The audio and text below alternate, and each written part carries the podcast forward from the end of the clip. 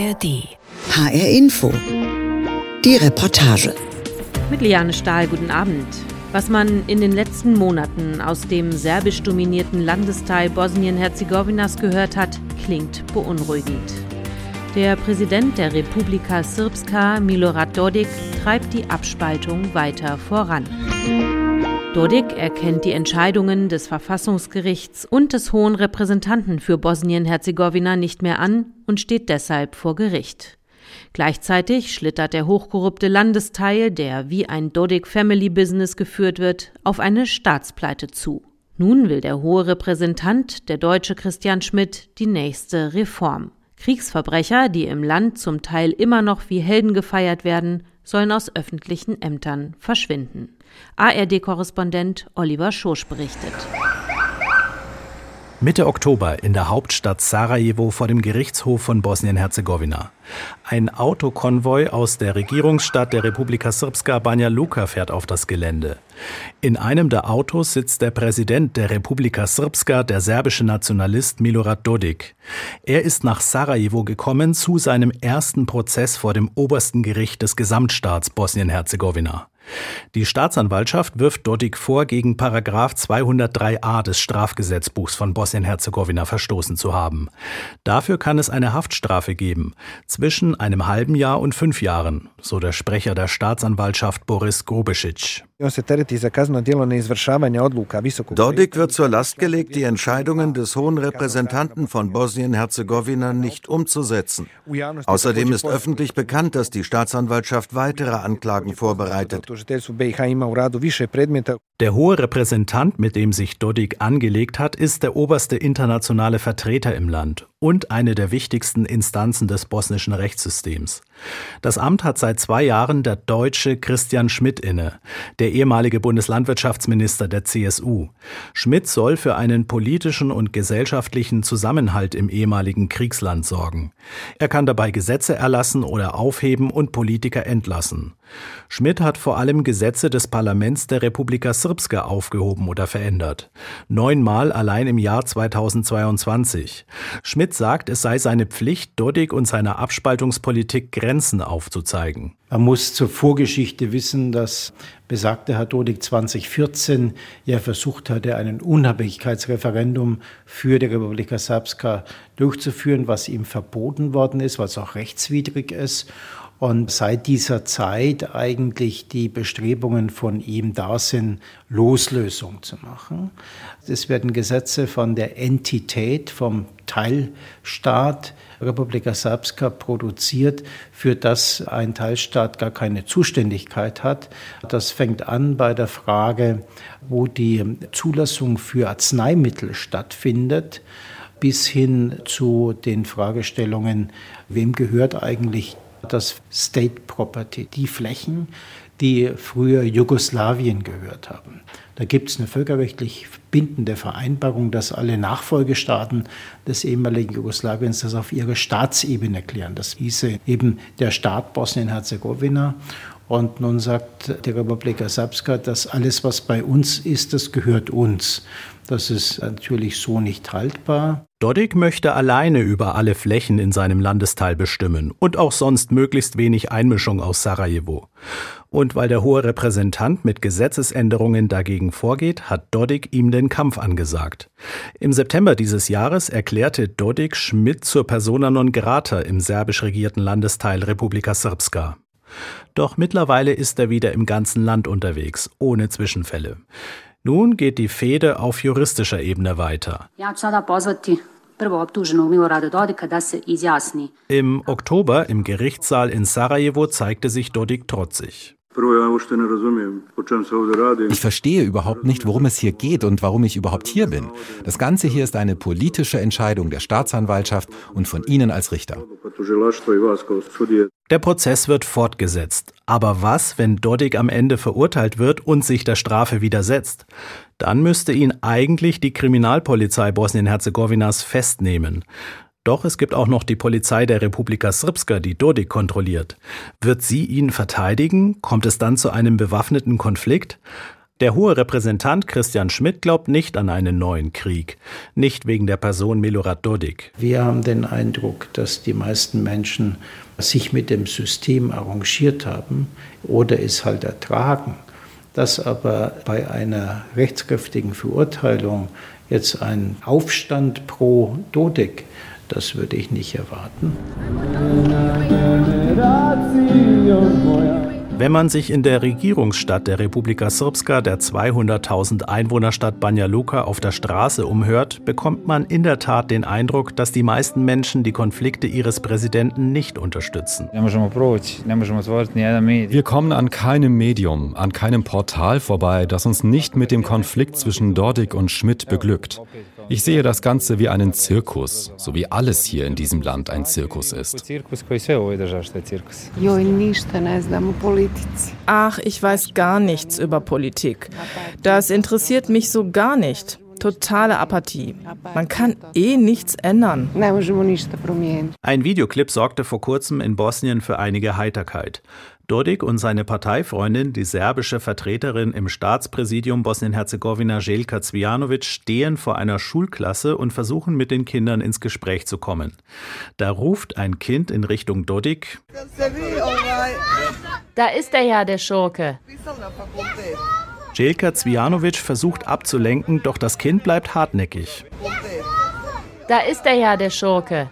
Dodik ein Schurke, der während des Bosnienkriegs Zigarettenschmuggler gewesen sei und sich später auf Staatskosten bereichert habe.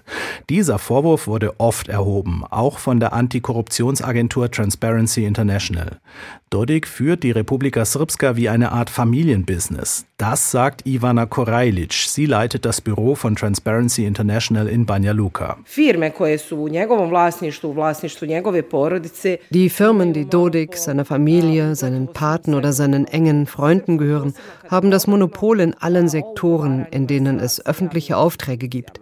Es gab große Korruptionsaffären, aber Dodik und Menschen in höheren Positionen wurden in der Republika Srpska nie zur Verantwortung gezogen. Der Präsident der Republika Srpska Dodik hat eine Interviewanfrage der ARD nicht beantwortet. Doch im bosnisch-serbischen Fernsehsender TVK3 hat er sich gegen die Korruptionsvorwürfe gewehrt.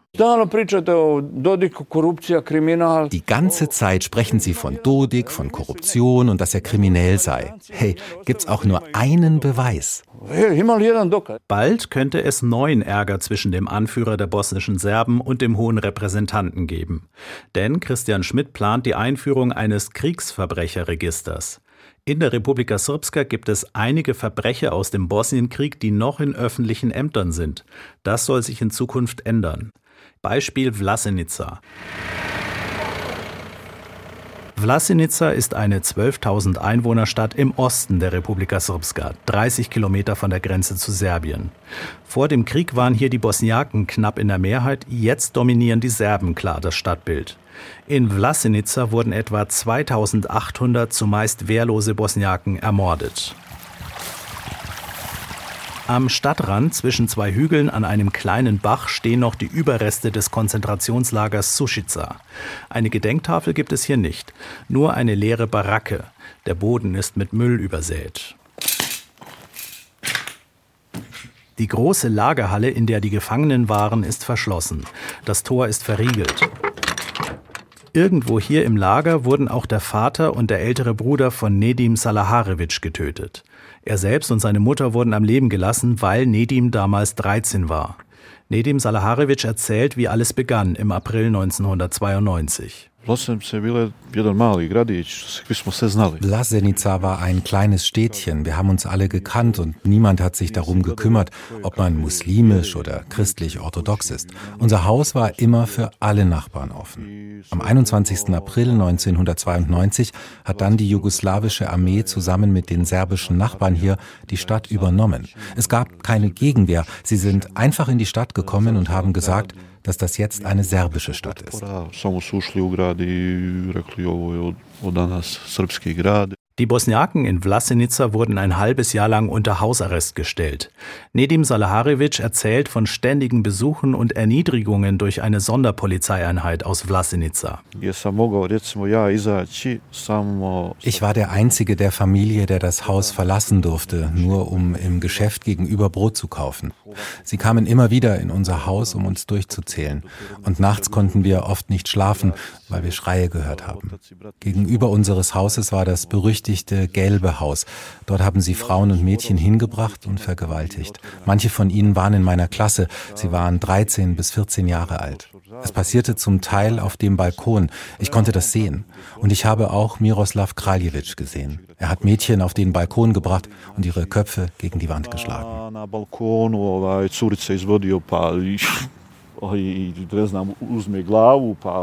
ne. Miroslav Kraljewitsch, der damals die verbrecherische Sonderpolizeieinheit anführte, ist heute immer noch der Gemeindebürgermeister von Vlasenica. Er steht seit sechs Jahren in Sarajevo vor Gericht. Nedim Salaharevic ist ein Zeuge, der gegen Kraljewitsch ausgesagt hat. Doch der Bürgermeister ist nicht in Untersuchungshaft, er bleibt weiter im Amt. Und das wollen die heutigen Bewohner von Vlasenica offenbar mehrheitlich auch so, denn sie haben ihn erst vor drei Jahren als Bürgermeister wiedergewählt. Dabei sind die Vorwürfe gegen Kraljevic sehr schwer, so der Sprecher der Staatsanwaltschaft Bosnien-Herzegowina Boris Grubesic. Bei der Anklage gegen Miroslav Kraljevic geht es um insgesamt vier Personen, denen Kriegsverbrechen gegen die bosniakische Zivilbevölkerung vorgeworfen werden. Vertreibung, Tötung und andere Verbrechen gegen die Menschlichkeit in den Jahren 1992 und 1993. Kraljewitsch war demnach der Kommandant einer Spezialeinheit in Vlasenica. Die Serben in Vlasenica wollen zu all dem nichts ins Mikrofon sagen. Kommen Sie mir nicht damit. Ich wäre Ihnen dankbar. Ich habe keine Ahnung. Lass uns, nicht uns. Auch Bürgermeister Kraljewitsch lehnt ein Interview ab.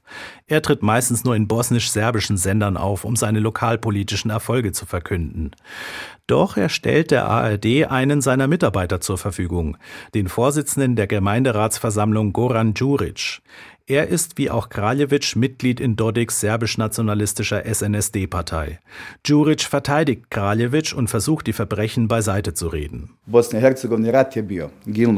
Bosnien-Herzegowina gab es Krieg. Es wurde gestorben und umgebracht. Kraljevic war selbst verletzt. Sein Bruder wurde in einem Hinterhalt getötet. Jetzt gibt es viele falsche Anschuldigungen gegen ihn. Jeder sieht das ja immer anders. Und so ist Miroslav Kraljewitsch für die Bosniaken ein Verbrecher und für uns ein Held. Dass Kriegsverbrecher so gefeiert werden, das will der hohe Repräsentant für Bosnien-Herzegowina Christian Schmidt künftig verhindern. Er plant die Einführung eines Kriegsverbrecherregisters, in die alle Verurteilten eingetragen werden.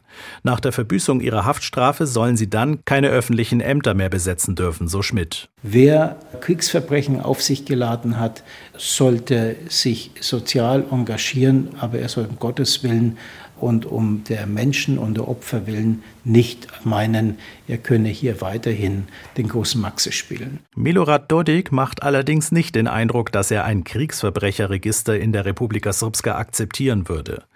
Er steht zu seinem Parteifreund, dem Bürgermeister von Vlasenica, und hat sich mit ihm öffentlich gezeigt.